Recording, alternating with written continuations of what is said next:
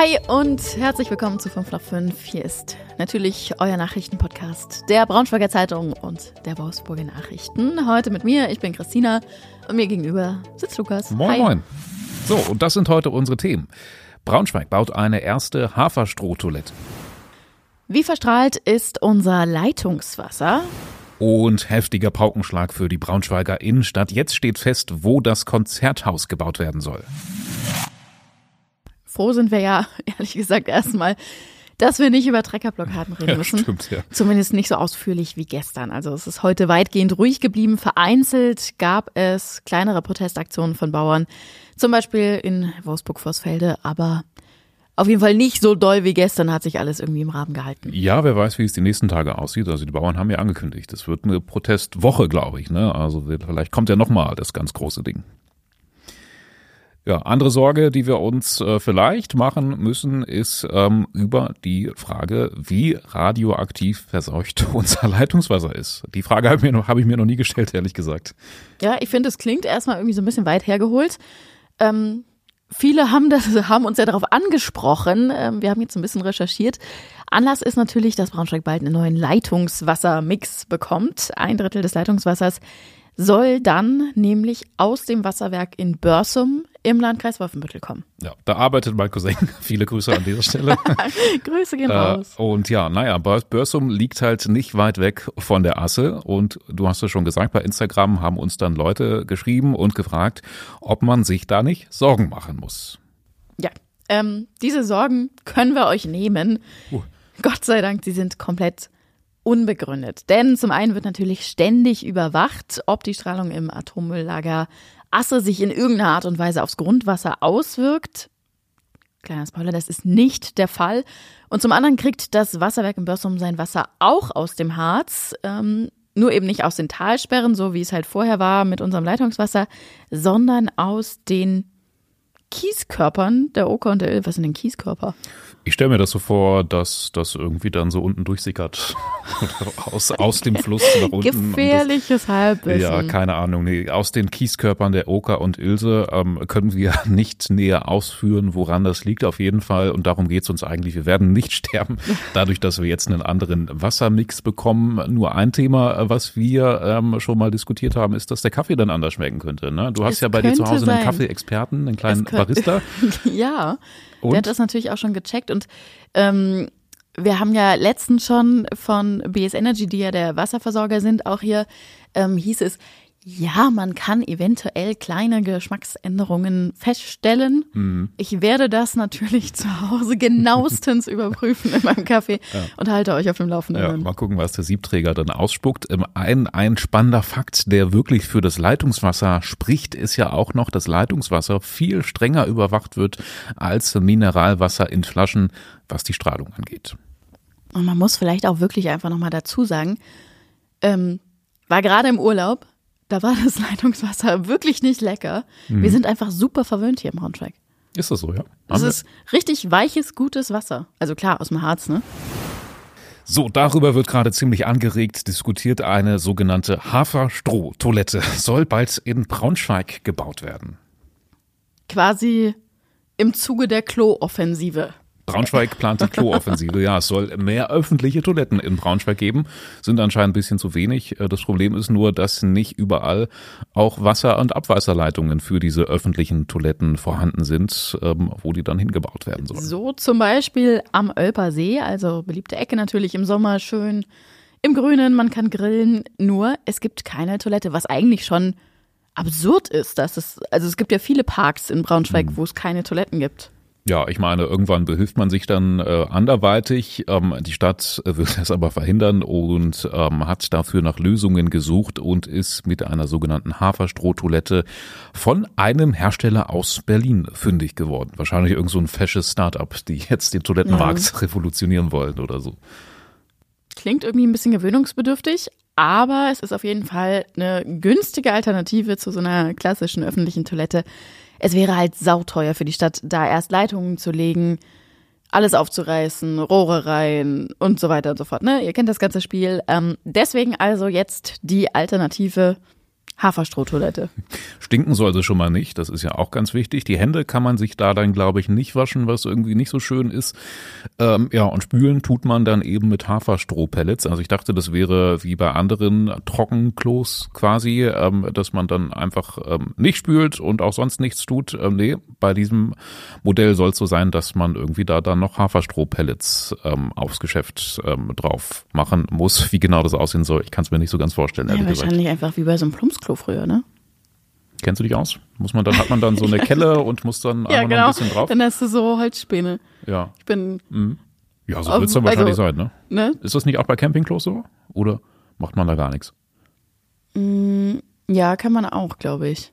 Unterschiedlich. Wir werden es testen. Wir werden es testen. Sobald dieses Ding am Ölpersee steht, machen wir ein Insta-Reel dazu. So, und wir haben noch eine wichtige Nachricht, die in Braunschweig alles ändern wird. Diesmal wirklich, also für die Innenstadt ist es wirklich ähm, eine Sensation, sagen nicht wenige. Heute wurde mehr oder weniger ziemlich überraschend bekannt gegeben, was mit dem leerstehenden Karstadt-Kaufhaus am Gewandhaus passieren soll. Das gehört ja dem New Yorker Chef Friedrich Knapp. Und die Stadt will und äh, wird es jetzt auch kaufen. Und da soll dann das geplante Konzerthaus entstehen. Ja, Konzerthaus, also eine neue, größere, wahrscheinlich ziemlich schicke Veranstaltungsstätte und äh, auch die städtische Musikschule soll mit reinkommen. Das wird dann quasi auch das Zuhause des Braunschweiger Staatsorchesters und das eben mitten in der Innenstadt, was natürlich auch äh, wahnsinnig wichtig ist, um die Innenstadt zu beleben, denke ich mal. Also das wird schon was ausmachen. Auf jeden Fall, also dass Braunschweig dieses neue Konzerthaus haben will, das ist ja schon länger bekannt. Der Standort war allerdings unklar oder auch Streitthema, kann man mhm. eigentlich sagen. Also es gab ja verschiedene Pläne. Am Viehwegsgarten Richtung Hauptbahnhof hätte man komplett neu bauen müssen. Was war die andere Alternative? Weiß ich gerade gar nicht. Ja, wahrscheinlich auch hier äh, Galeria, das leerstehende Galeria-Kaufhaus am Bohlweg war sicherlich auch mit in den Diskussionen. Nur all diese Pläne sind jetzt vom Tisch und zu verdanken hat man das wohl auch Friedrich Knapp, dem New Yorker Chef, der da wohl mit Initiative ergreift und auch Geld gibt, um das Konzerthaus ins alte Karstadt zu bauen. Also das wird jetzt nicht abgerissen, sondern eben wahrscheinlich ziemlich aufwendig umgebaut. Wahrscheinlich kann man noch gar nicht abschätzen, wie lange das dauert. Ne? Aber es, es wird noch ewig dauern. Ne? Machen wir uns keine Illusionen. Also. Hoffen wir, dass wir es noch erleben. Ja, das wird jetzt erstmal geplant und wir werden es noch erleben, aber es wird noch dauern.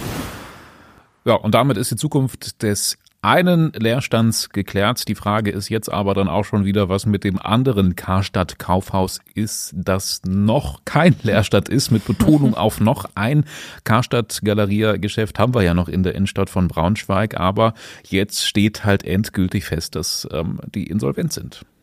Ja, wir haben heute wieder Insolvenz angemeldet. Ich glaube, es ist jetzt die dritte innerhalb von vier Jahren. So ein Trauerspiel. Oder also auf jeden Fall irgendwas in der Größenordnung.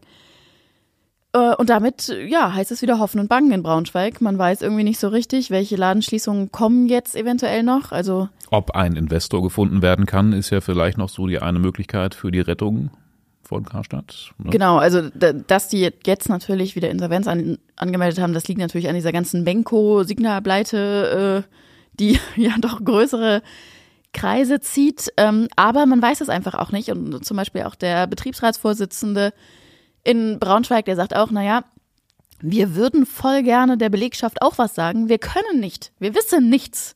Es ist super frustrierend, da irgendwie ständig in diese fragenden Gesichter zu gucken. Also es Aber ist für die Belegschaft vor allem wahnsinnig belastend. Ne? Also da kann man sich ganz gut reinversetzen, denke ich mal. Niemand möchte für ein Unternehmen arbeiten oder arbeitet gerne für ein Unternehmen, wo man nicht weiß, ob das nächstes Jahr noch existiert, ob man da dann noch arbeiten kann. Ja, auf jeden Fall. Und vor allen Dingen nach der Geschichte. Wie war denn das? Letzte, letztes Jahr im Frühjahr war das. Da war, hieß es erst, Braunschweig wird dicht gemacht, dann haben sich Bravo und Galeria doch darauf geeinigt, den Standort zu erhalten, dass die Bravo relativ viel Geld investiert. Schien gerettet, ja, und jetzt das ganze Spiel eigentlich genau einfach von vorne. Ja, wir drücken die Daumen, dass sich am Ende dann doch noch alles zum Guten wendet. Aktuell auf dem Laufenden bleibt ihr auf Braunschweiger Zeitung.de. Ja, wir haben ähm, gestern, vorgestern, ich glaube gestern erst über eine Brandserie in Wolfenbüttel gesprochen. Jetzt sprechen wir über eine Brandserie in Wolfsburg, die sich weiter fortsetzt. Da brennen ständig Gartenlauben aktuell. Jetzt schon wieder. So langsam steigt da dann auch die Angst vor Serientätern. Gestern Abend haben zwei Hütten in einem Kleingartenverein in Fallersleben gebrannt. Das sind nicht die einzigen Gartenhütten, die da in letzter Zeit brennen. Ende Dezember, glaube ich, waren es. Da waren es zehn Stück auf einmal. Es ist schon echt eine Hausnummer. Ähm, damals war es der Kleingartenverein an der Heinrich-Nordhoff-Straße ähm, und an der Mecklenburger Straße. Also mhm. es zieht sich so durch. Ja, natürlich hoffen die Ermittler, dass irgendwer was gesehen hat. Zeugen sollen sich unbedingt melden. Ähm, dann wurde jetzt auch schon bei den Ermittlungen bekannt, dass einige ähm, Kleingartenbesitzer an ihren Lauben ähm, Videokameras installiert haben und natürlich sind auch die ähm, vielversprechend. Also man erhofft sich, dass, dass da irgendwas drauf ist, äh, was die Ermittlungen vielleicht weiterbringen könnte. Also wie gesagt, falls ihr einen Kleingarten in den betroffenen ähm, Gebieten habt, eure Polizei wartet darauf, dass ihr euch meldet. Und zuletzt schauen wir nochmal ganz kurz aufs Wetter. Es ist wirklich klirrend, klirrend kalt. Ich glaube, minus fünf Grad waren es den ganzen Tag über heute. Ja, und heute Morgen vor allem minus neun, minus zehn. Also das ist schon wahnsinnig. Ich bin nur mal ganz kurz äh, zehn Minuten Fahrrad gefahren ohne Handschuhe und oh, um Gottes Willen. Verbrennungen dritten Grades wahrscheinlich. Ähm, ja, und das bleibt ja auch erstmal noch ein bisschen so, ne? Genau, und jetzt kommt natürlich die Frage auf. Man fährt ja auch immer, immer wieder vorbei an, an vielen Flächen, die noch eigentlich voll Wasser stehen im Moment. Also es sieht alles ganz schön aus. Aber wie ist es denn jetzt mit dem Eislaufen? Wann ist es sicher? Wann dürfen wir? Ja, da müssen wir leider die Spielverderber spielen. Mindestens 15 Zentimeter dick müssen Eisflächen laut DLRG sein. Das ist eine ganze Menge. Also 15 Zentimeter, das ist ja wirklich schon hier so breit, ne, ungefähr. Da sind wir noch aktuell ein ganzes Stück von entfernt. Deswegen auf keinen Fall Eisflächen betreten. Was man ähm, wahrscheinlich wagen könnte, ohne sich in Lebensgefahr zu begeben, ist hier so Überschwemmung, Überschwemmungsgebiete zu betreten. Ne? Irgendwie mal so ein Acker, wo ein bisschen Eis drauf ist, das könnte man wahrscheinlich machen. Ähm, wenn man einstürzt, dann wird's zwar auch nass, aber nicht lebensgefährlich. Hast du jetzt dazu aufgerufen, auf die Äcker zu gehen? Ich weiß es, ich weiß gar nicht, was ich dazu sagen Ja, will. lieber nicht, aber. Nein, ich glaube, es ist besser, man macht, oder man wartet einfach jetzt noch ein bisschen und dann Lieber hat man, habe ich vorhin mir sagen lassen, hat man früher auch gemacht hier so in der Region. Auf die Überflutungsgebiete. Auf, dass das früher mhm. relativ regelmäßig überflutet war und dann konnten da alle schön Eis laufen. Ja, das Einzige, was wir empfehlen, ist dann vielleicht doch lieber auf die Schlittschuhbahn zu gehen oder sowas. Das ist auf jeden Fall die sicherste Variante. Einen guten Tipp habe ich noch äh, gerade gelesen, wenn man auf einer Eisfläche ist, die dann unter einem droht einzubrechen. Also wenn man wirklich in Gefahr ist, dann flach aufs Eis legen und dann vorsichtig robben wahrscheinlich so dann zurück oh ans Ufer. Dann, ja. Also ich habe noch einen ganz heißen Tipp. Einfach lassen. Ja, genau. Bleib zu Hause. Einfach. Das, da, da kann man sich nur wehtun, es ist gefährlich. Man, man kann ja auch vom Rand gucken, sieht viel ja, schöner aus. Genau. Wenn, wenn alle anderen hinfallen. Ja. ja. das ist mein, mein Wort zum Feierabend. Ja, ja. In dem Sinne, macht es gut. Schönen Feierabend. Wir hören uns morgen wieder. Bis dann. Tschüssi. Tschüss.